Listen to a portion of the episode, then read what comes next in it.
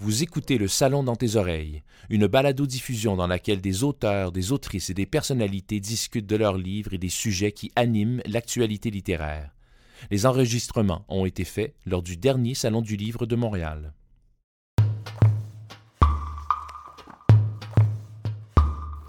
Lève la main si tu t'es déjà dit que les produits ménagers écologiques, ou pire, les nettoyants faits maison, fonctionnaient moins bien que les Monsieur Proprettes et compagnie du commerce. Il est très possible qu'après avoir testé deux, trois recettes trouvées sur le web, tu en aies conclu que les produits do-it-yourself fonctionnaient mal, que tu devais frotter deux fois plus fort pour obtenir un résultat satisfaisant. Et tu n'as peut-être pas tort. Donc, euh, Remis Ménage, euh, produits ménagers maison, c'est un euh, guide pratique pour apprendre à fabriquer nos propres produits ménagers maison. Mais c'est pas juste un livre de recettes, c'est vraiment un guide complet euh, qui va passer de toutes les raisons qui pourraient nous motiver à fabriquer nos propres produits ménagers, mais aussi on va aller vraiment en profondeur sur la mécanique des produits. Donc, comprendre euh, à quel type de saleté on a affaire et quel type d'ingrédients on doit utiliser pour attaquer ce type de saleté-là. Donc, on va vraiment aller euh, dans la chimie des ingrédients. On, vous, a rendu ça vraiment le fun et léger, là, vraiment, c'est super fascinant. Nous, on a vraiment commencé à s'intéresser au DIY par euh, la fabrication de cosmétiques maison.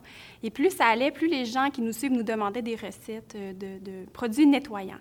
Et puis, euh, on avait déjà essayé quelques recettes. les recettes qu'on aimait, on les avait partagées sur notre blog, mais on n'était jamais 100% satisfait des recettes de nettoyants.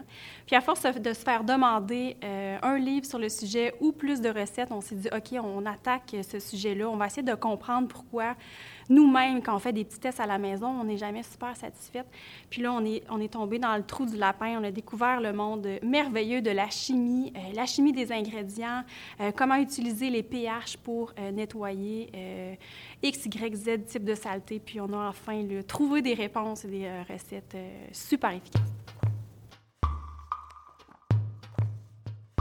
Remue ménage, en fait, qu'est-ce qui m'a beaucoup inspiré, c'est le fait qu'à chaque semaine, on, on, fait du ménage à la maison.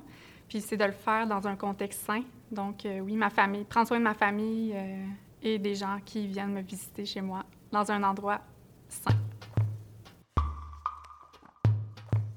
Euh, ben, en fait, c'est un petit peu la suite logique euh, de notre premier livre. Donc, euh, dans À fleur de peau, on invite les gens à fabriquer leurs propres produits cosmétiques maison, mais on savait que c'est quand même quelque chose d'un peu plus niché, un peu moins grand public.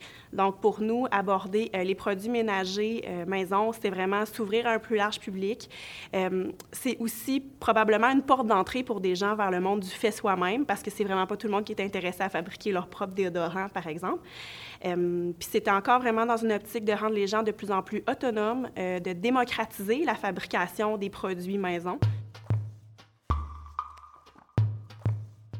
Je pense que euh, tous les auteurs de livres de cuisine m'ont vraiment inspiré euh, parce qu'on aborde vraiment la fabrication de cosmétiques et de produits ménagers dans, dans, une optique de simplicité, un peu comme de la cuisine.